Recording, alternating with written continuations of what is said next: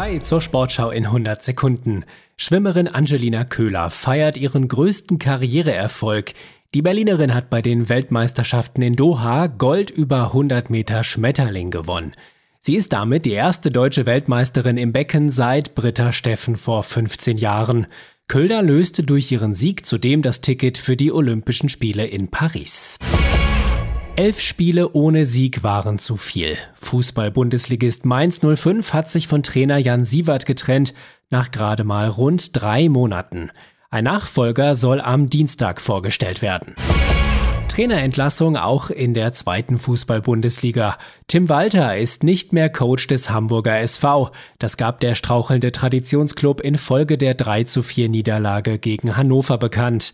Wer Walters Posten übernimmt, steht noch nicht fest. Am Samstag im Spiel bei Hansa Rostock wird laut HSV der bisherige Co-Trainer Merlin Polzin die Mannschaft interimsweise betreuen.